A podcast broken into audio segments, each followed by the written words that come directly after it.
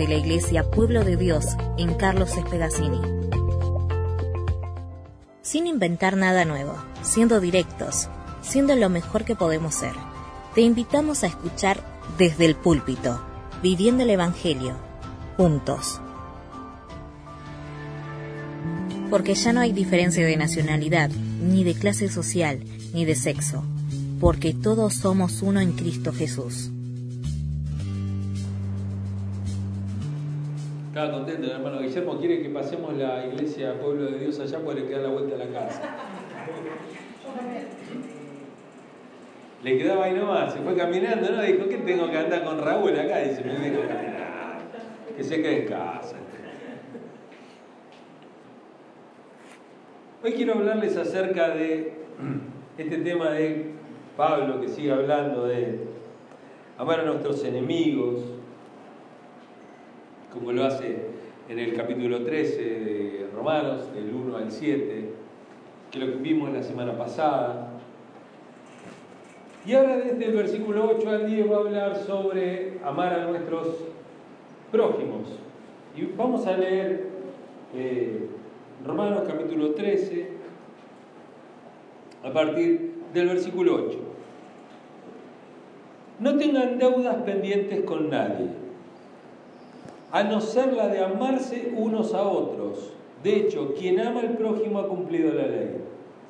Porque los mandamientos que dicen no cometerás adulterio, no mates, no robes, no, eh, perdón, no codicies y todos los demás mandamientos se resumen en este precepto. Ama a tu prójimo como a ti mismo. El amor no perjudica al prójimo, así que el amor es el cumplimiento de la ley. Hagan todo esto estando conscientes del tiempo en que vivimos. Ya es hora de que despierten del sueño, pues nuestra salvación está ahora más cerca que cuando inicialmente creímos. La noche está muy avanzada y ya se acerca el día. Por eso, cuando por eso, dejemos a un lado las obras de la oscuridad y pongámonos la armadura de, la luz.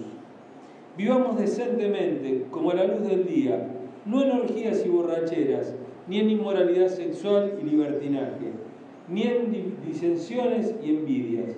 Más bien, revístanse ustedes con eh, revístanse ustedes del Señor Jesucristo y no se preocupen por satisfacer los deseos de la naturaleza pecaminosa. Si alguno le quiere regalar un par de anteojos al pastor, se lo agradezco. No veo, cada vez veo menos. Perdón, voy a agarrar el banco porque estoy. Les, cuento de paso, ¿no? No sé si oraron les había pedido oración por el pastor. Estoy, la verdad que estuve pasando un tiempo bastante de culería, porque estuve bastante, bastante feo, así que este, lo sigo pasando, con, mareos, con, náuseas continuas, este, con, mucho dolor. Eh, entonces les pido, les pido oración porque eh, salvo que quieren cambiar el pastor más rápido, ¿no?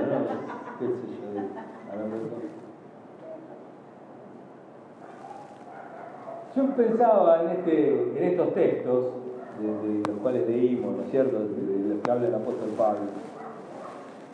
Y pensaba en este tema de amar a nuestros enemigos y amar a nuestros prójimos. Y digo, ¿qué tiene de conexión? ¿Cuáles son las conexiones? que tienen estos, estos dos textos.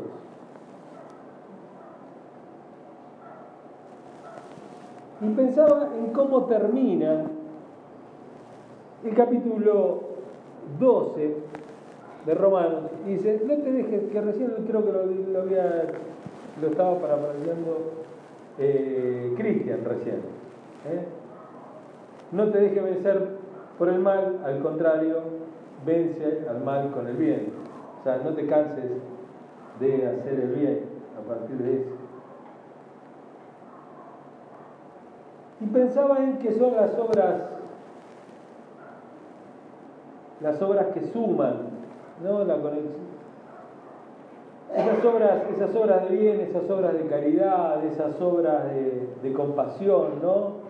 Que todas esas cosas suman y que suman viviendo bien entre, entre la ciudadanía, entre, entre, nuestros, entre nuestros vecinos, entre nuestros amigos, entre aquellos que nos conocen, entre el verdulero, el carnicero, y no solamente en la iglesia, sino lo que, lo que vivimos todos los, los días. Sabemos que se nos ha invitado a vivir en esta tierra, y se nos ha prometido llevarnos a un planeta lejano llamado Ganímedes. Se nos ha prometido la tierra como heredad. Y se nos ha prometido un rey como gobernante que es Jesús. Y se nos ha prometido que eh, en ese reino va a haber justicia y que nuestras obras van a ser, van a ser recompensadas. Que van a ser recompensadas, a lo mejor no como uno piensa como son las recompensas, ¿no? Uno piensa las recompensas siempre bueno, hago lo bien, tiene que venir algo, qué sé yo, me tiene que dar plata, por ejemplo, o me tienen que...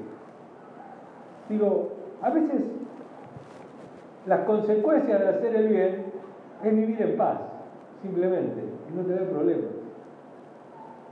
Y un poco lo que Pablo dice en el pasaje anterior, el que leímos la semana pasada, cuando él agarra y dice,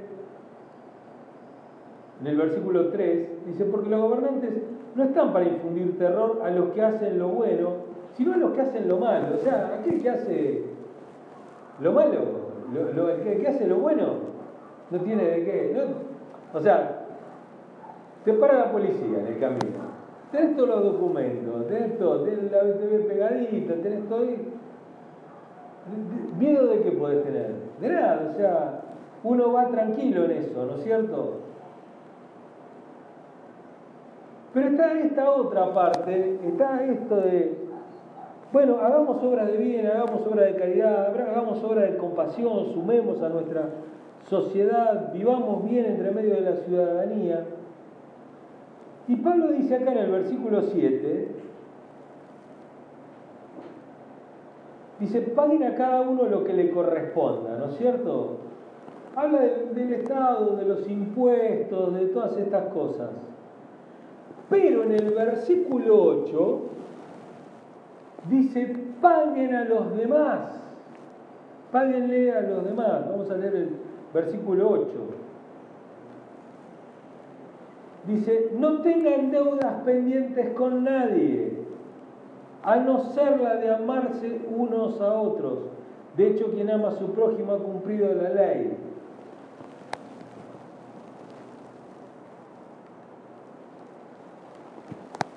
A todos.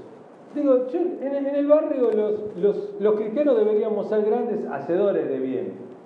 No todos lo somos, pero deberíamos, deberíamos ser grandes hacedores de bien.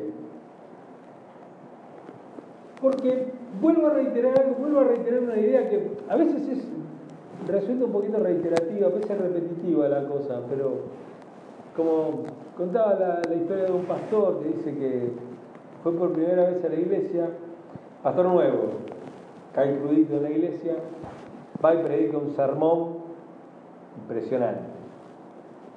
La gente aplaudía, se colgaba del, techo, se fue todo contento. Se paró en la puerta del pastor y todo pasando. ¿Qué, qué mensaje, pastor, qué increíble, la verdad. Me cambió la vida, me cambió la visión de las cosas. Qué bueno, pastor qué groso que es usted, qué bueno, ¿por qué no vino antes? ¿Qué sé yo? Bueno, listo, pasó. Domingo siguiente, sermón. El mismo sermón. Bueno, dijeron algunos. La verdad que estaba para repetirlo porque estuvo buenísimo. Estaba para escucharlo otra vez. Qué, buen, buen sermón, pastor. La verdad que usted predica bárbaro. ¿eh? Buenísimo tercer domingo, el mismo sermón. Ya la gente había empezado a poner, viste, era el único que se sabrá, se va a aprender de memoria. Cuarto domingo. El mismo sermón. Y hubo uno, sí, siempre hay uno, ¿viste? Pastor dice, ¿no sabe otro sermón? Dice, no, estoy esperando que lo pongan en práctica.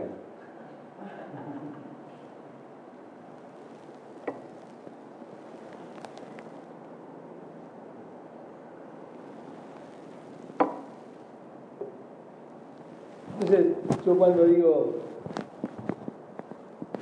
esto de los, de los cristianos apartados, de estos cristianos que andan solos por la vida, o, cristianos que no, o que no van a la iglesia, o cristianos que, que quieren que sus hijos vayan a, a escuelas donde no tengan contacto con gente mundana, a que no quieren mezclarse con la gente del mundo porque la gente esa. Yo quiero leerlos, le quiero leerle a modo de ejemplo un texto. Está en, Jeremías, Jeremías capítulo 27.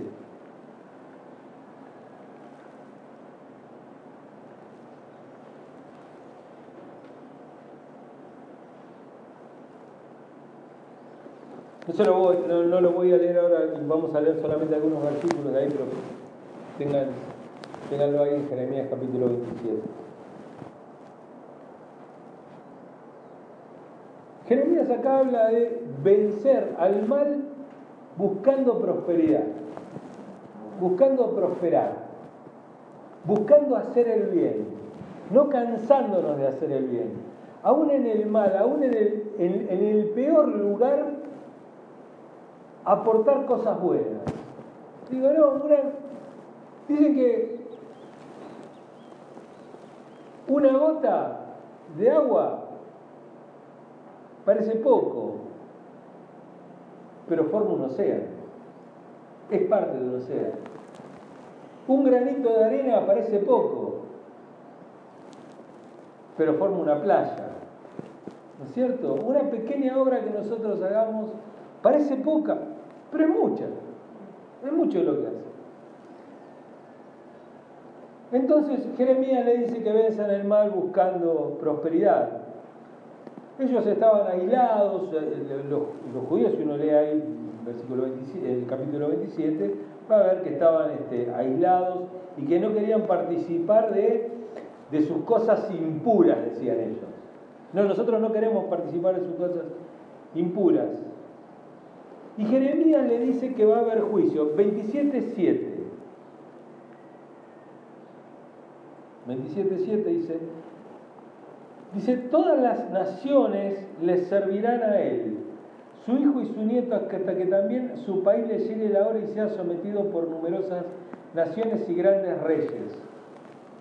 ¿Recuerdan, no? Que Dios pone y saca reyes, lo decíamos la semana pasada. Jeremías lo que les está diciendo es, miren, las cosas acá están fuleras, pero esto va a durar así, esto va a quedar así. Dios ha dispuesto que no solamente quede él como rey, sino que su hijo y su nieto. Entonces, lo que ustedes pueden hacer en medio de este problema no es ponérseles en contra, sino hacer el bien. Sino hacer el bien, sino marcar la diferencia con los impíos. Marcar la diferencia con estos reyes paganos. Marquen la diferencia, sean la diferencia.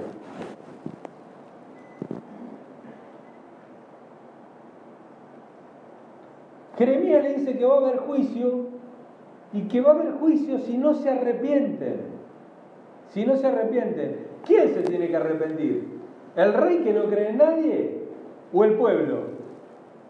El pueblo es el que se tiene que arrepentir. Se tiene que arrepentir como primera cosa arrepentirse de no haber hecho nada. de haberse quedado, dijo alguien que oración sin acción es ilusión. Nada más. ¿No? Porque tenemos, esas iglesias, yo, yo una iglesia de oración, no pueden hacer nada. Digo, se quedan en la oración nada más. La, la, oración poderosa es la oración, bueno, oro, me levanto y salgo a, pelear, a agarrarla. Jeremías le dice, israelitas, a los, le dice a los israelitas que no debían negar el mal, que no debían decir, no, lo que están haciendo está bien. No lo tenían que negar de ninguna manera. Pero fíjense lo que dice, pero sí busquen la paz y la prosperidad. Vamos al 29.5, ahí nomás está. Y vamos a leer desde el 4, pues esto es una profecía. Estos tipos sí la tenían clara cuando decían así dice el Señor. Ahora los de ahora estarían todos muertos, pues habría que apedrearlo a todos. Dice así, así dice el Señor, Todopoderoso, el Dios de Israel, a todos los que he deportado. Fíjense una cosa, dice, a todos los que han, a todos los que ellos han, no. Dice a todos los que yo he deportado. Dios se los sacó, ¿eh? No lo sacaron, no lo sacó los ejércitos. No lo sacó la guerra, no lo sacó el rey de, lo sacó él. Él dice, a los que yo he deportado. A los que yo he deportado de Jerusalén a Babilonia. Y le dice así, construyan casas y habítenlas, planten huertos y coman de su fruto, cásense y tengan hijos e hijas, y casen a sus hijos e hijas para que a su vez ellos le den nietos, multiplíquense allá y no disminuyan. Y en el versículo 7 dice, además busquen el bienestar de la ciudad a donde los he deportado y pidan al Señor por ella, porque Él, el, bienestar de ustedes depende del bienestar de la ciudad. Así dice el Señor Todopoderoso, el Dios de Israel. No se dejen engañar por los profetas ni por los adivinos que están entre ustedes. No hagan caso a los sueños que ellos tienen. Los que ellos le profetizan en mi nombre es una mentira. Yo no les he enviado, afirma el Señor. Lo que le decían estos profetas y lo que nos dicen muchos profetas es que nosotros vamos a ser un pueblo feliz cuando tengamos un presidente cristiano, cuando los, este, cristianos empecemos a andar todos en 4x4, que todos vivamos en country, cuando todos tomemos los lugares de poder, cuando todos tengamos todas esas cosas por las cuales vive la gente que no tiene la más pálida idea de Dios, que no tiene temor de Dios. Y lo que le dice Jeremías es algo tan simple, es tan simple que estás, hasta estúpido. No, debería, no, se, no se debería predicar esto, porque se tiene que caer de maduro. Fíjense lo que le dice Jeremías. Jeremías le dice, ustedes que han sido deportados, que yo los he deportado, que Dios los ha deportado. Ustedes que han sido deportados por Dios, ustedes ahora tienen que establecerse en esa tierra. Porque es la forma en la que Dios los quiere bendecir. Establezcanse en esa tierra. Cásense, tengan hijos, construyan casas, labren la tierra, coman, disfruten. Y no solamente eso, oren. Oren, oren por el bienestar de ese pueblo. No dice por el bienestar de mi pueblo en ese lugar. Dice, oren por el bienestar de ese pueblo. Y no le hagan los oídos gordos a toda esta gente, a todos estos falsos profetas que dice, ustedes recuerdan cuál es la historia de, Jeremías, ¿no? ¿Eh? Que eh, rompo el yugo de Israel, no había agarrado un yugo podrido. El, falso profeta había agarrado un yugo podrido y dijo, rompo el yugo de Israel, ahora volvemos toda la tierra prometida. Y Dios le dijo a, Jeremías, agarró un yugo, un yugo de hierro, trata de romperlo. Ese es el yugo que yo puesto. No era el yugo del el otro, del que había hecho. ¿Se dan cuenta lo, lo peligroso que es la mentira? Lo bien que suena la mentira. Lo bien que suena la falsa profecía.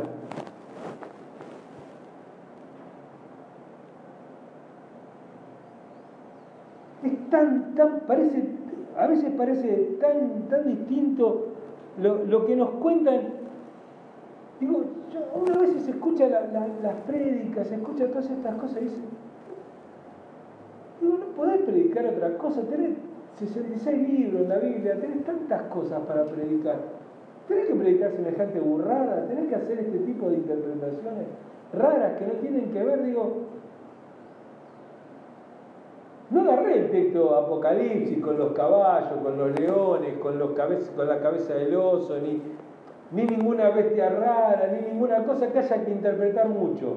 Estamos hablando de un pueblo que fue sacado por Dios de su tierra, que le ha llevado a otro lado a hacerlos prosperar. Y que le dice, ¿cómo van a prosperar? ¿Escapándose, peleando con ellos? No, viviendo. Viviendo con ellos. Mezclándose con ellos. No negando el mal, ¿eh? No estaban negando el mal. En ningún momento Dios le dice, nieguen el mal, métanse en borrachera, pónganse... No, no, no. Él dice, no, ustedes cásense, tengan hijos, trabajen, sean felices, hagan una vida normal.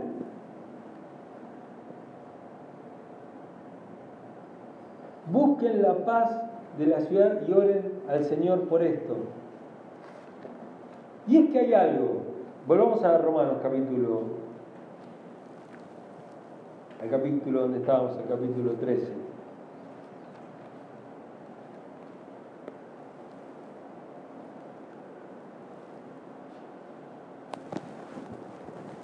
Y es que tenemos una deuda. Tenemos una deuda impagable.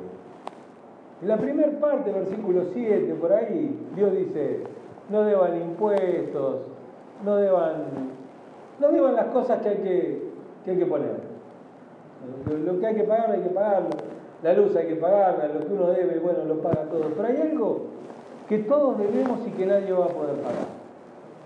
Y es el amor. El amor no se puede pagar. El amor es impagable. Los creyentes tenemos una deuda porque hemos sido amados. Hemos sido amados de una manera impresionante por Dios. Hemos sido amados hasta lo sumo, con el mayor de los amores.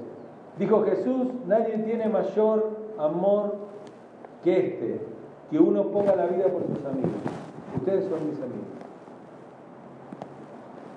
Dice, de tal manera amó Dios al mundo que ha dado a su Hijo unigénito para que todo en el que Él crea no se pierda, mas tenga vida eterna.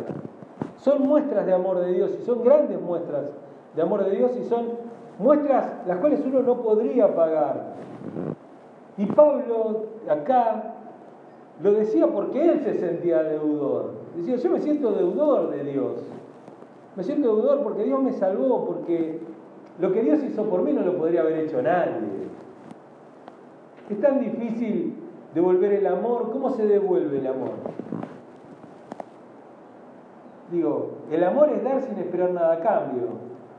O sea, si yo te cuido ahora para que vos después me limpies el traste cuando seamos viejos, y mucho de amor no hay en eso.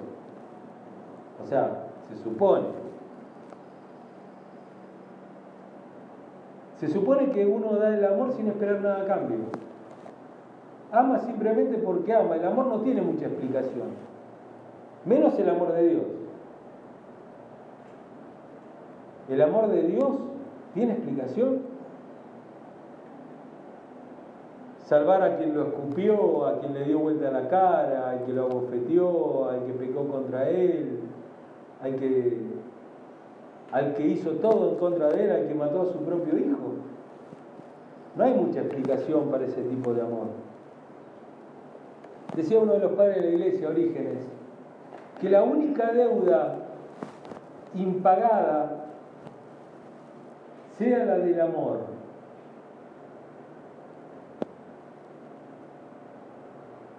Una deuda que siempre ha de esforzarse de pagar plenamente, pero nunca la conseguirán liquidar. Vuelvo a leer el problema antiguo. que la única deuda impagada sea la del amor, una deuda que siempre ha de forzarse de pagar plenamente, pero nunca la conseguirán liquidar. En el versículo 10, Pablo dice, el amor no perjudica al prójimo, así que el amor es el cumplimiento de la ley y no puedo menos que recordar al buen samaritano, ¿cierto? A ese que no conocía que estaba tirado, sino que simplemente lo había ayudado porque sí, porque correspondía, amó sin saber a quién.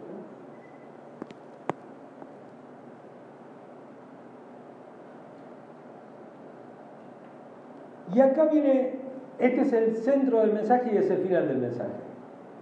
Eh, esto es, esto es lo, gordo, lo gordo del mensaje.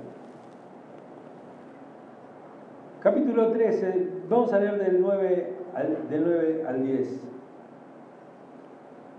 Dice, porque los mandamientos que dicen no cometerás adulterio, no mates, no robes, no codicies, y todos los demás mandamientos se resumen en este precepto, ama a tu prójimo como a ti mismo. El amor no perjudica al prójimo, así que el amor es el cumplimiento de la ley. Y hay una palabra acá, que es la palabra resumen. La palabra que nosotros leemos como resumen, anaque, anaque, a ver, palaio, se usa solamente dos veces en todo el Nuevo Testamento. Quiero que leamos el otro versículo en el cual se lee. Efesios capítulo 3, verso 10 de Gálatas. Vamos a leer a partir de... Eh, vamos a poner el 9. Dice, y de hacer entender a todos la realización del plan de Dios, el misterio que desde los tiempos eternos se mantuvo oculto en Dios, creador de todas las cosas. El fin de todo esto es que la sabiduría de Dios en toda su diversidad se dé a conocer ahora por medio de la Iglesia a los poderes y a las autoridades en las regiones celestiales, conforme al eterno propósito realizado en Cristo Jesús nuestro Señor. Todo lo que Dios había planeado, todo lo que Él había hecho, todo lo que Él había asumido para nosotros estaba resumido en una sola cosa, en Cristo. En Cristo Jesús estaba todo resumido. Estaba con esta palabra, ¿no? Anaquepalaio, este resumen. Se resumía en todo eso, todo, toda esa eternidad, todo la creación del mundo, la creación del hombre, el diluvio, todo lo que pasó la humanidad, todo lo que nosotros nos pasó, nuestra salvación, todo se resumía en una sola cosa, se resumía en Cristo Jesús.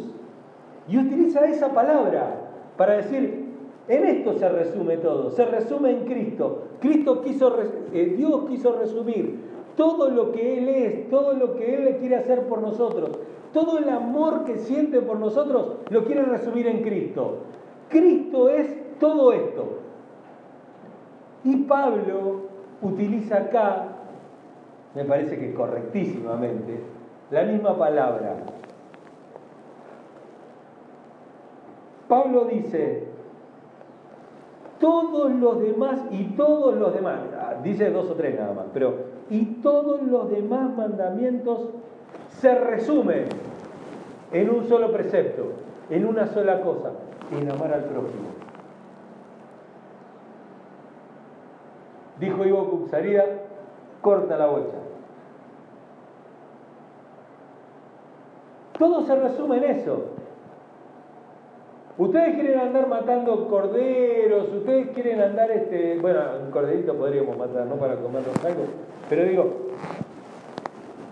ustedes quieren hacer, quieren este, eh, ir a pie arriba de, granos de maíz, quieren, quieren flagelarse, quieren crucificarse, quieren entregar su cuerpo a, los leones, que quieren hacer ustedes todas las cosas. Me hace acordar mucho a, 1 Corintios 13, ¿no? cuando dice, si yo tuviera toda, este, si yo entregara mi cuerpo a la llama, y no tengo amor, no soy nada. Bueno, Pablo dice esto acá. Pablo dice, todo se resume en el amor al prójimo. Así lo decía San Agustín. Agustín decía, ama y haz lo que quieras.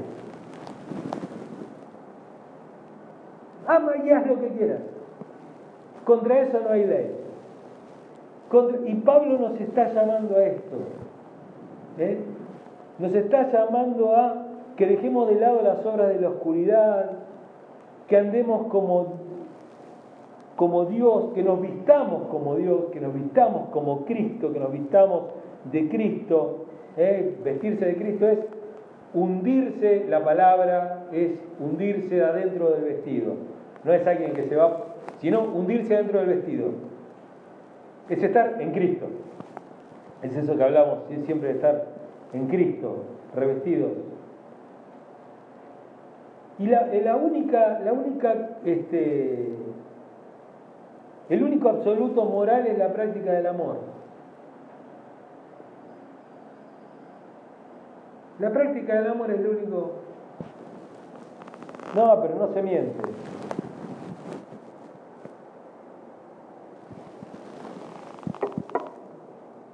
Resulta que viene un hermano, no, pasó, de, de, supositorio, dijo el chavo de suposición. Una suposición. Viene un hermano y me cuenta algo malo de otro hermano. Entonces yo voy al otro hermano y digo, y el pastor no miente. Voy y se lo cuento.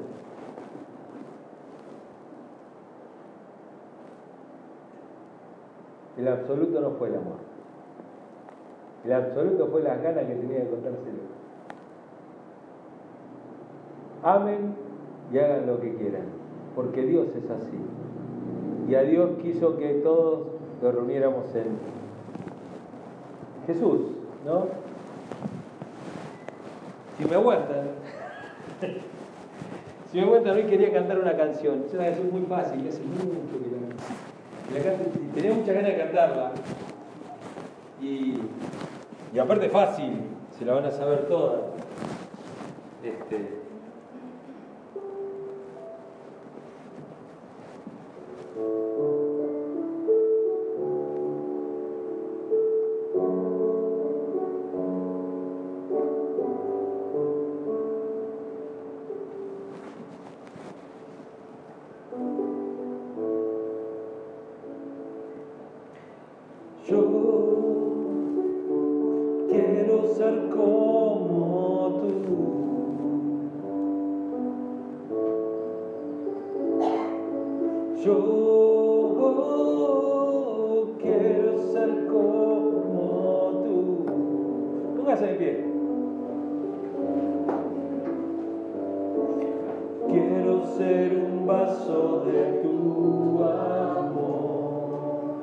Yo quiero ser como tú.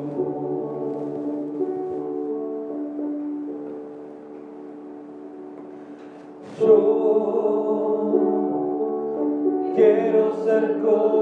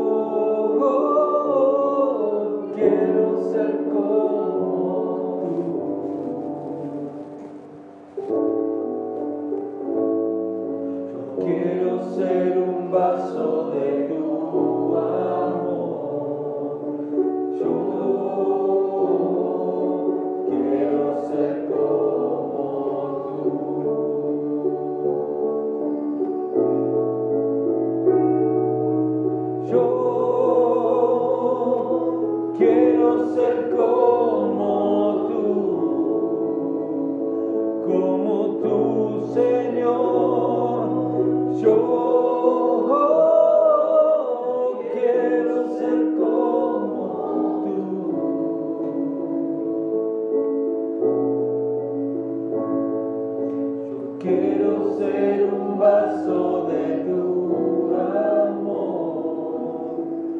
Yo quiero ser como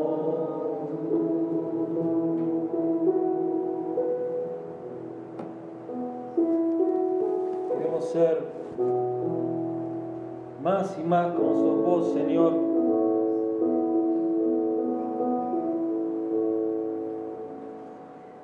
Más y más como nos querés enseñar a través de cosas simples, como las cosas que escuchamos de Jesús, Señor, no escuchamos grandes portentos, sino que escuchamos, cosas simples, escuchamos sobre pescadores, escuchamos sobre alfareros,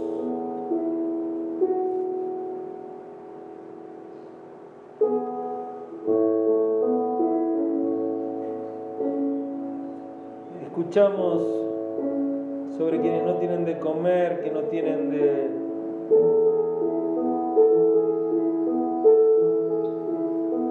que no tienen, que no tienen el sustento diario, que no tienen donde vivir. Son esas las historias que nos contás. Nos contás en la Biblia historias de personas que viven juntas y que tienen todo en común. Nos hablas de comunidades,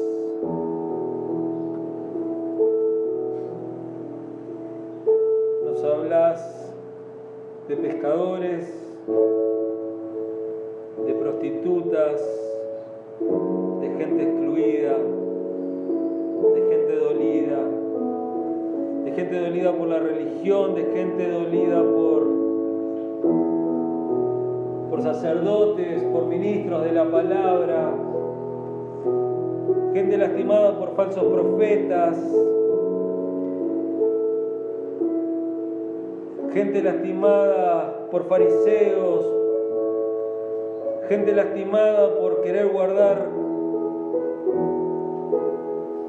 por querer guardar una santidad falsa, gente lastimada por diezmos, por ofrendas de cominos, de mentas, pero que se olvidan de la justicia, pero que se olvidan de la misericordia, Señor. No queremos ser ese tipo de iglesia, Señor. No queremos ser ese tipo de personas, Señor. Nosotros queremos ser personas como vos. Porque sabemos que sos un Dios personal, Señor.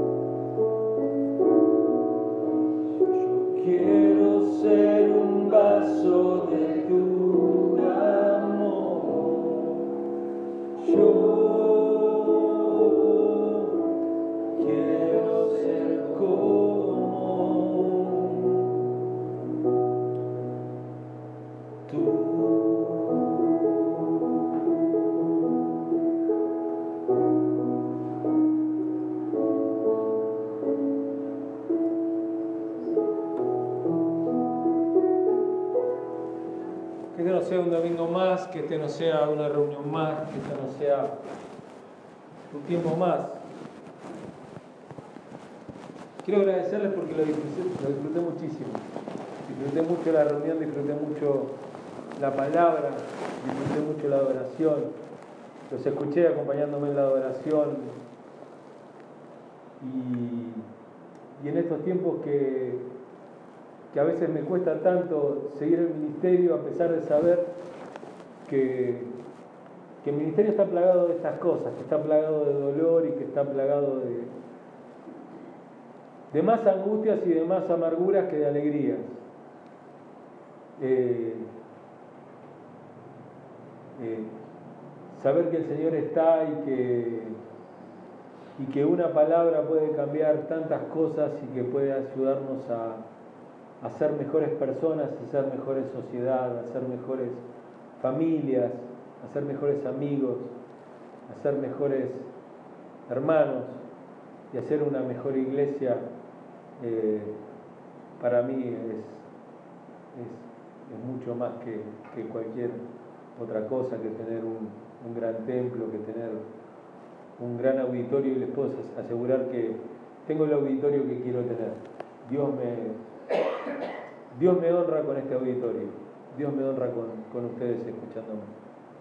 Muchas gracias por dejarme sembrar en su vida y muchas gracias por, por dejarme ser su pastor. Les pido por este, le pido a Dios por este fin de semana, por la comida de hoy, en lo poco o en lo mucho, sabiendo que todas las cosas buenas, toda buena dádiva viene del Padre de las Luces y todo lo que tenemos lo tenemos por Él y no hay mérito alguno en cada uno de nosotros. Gracias Señor por eso. En el nombre de Jesús. Amén. De lunes a viernes te invitamos a escuchar desde el púlpito a las 9 de la noche por De Frente Online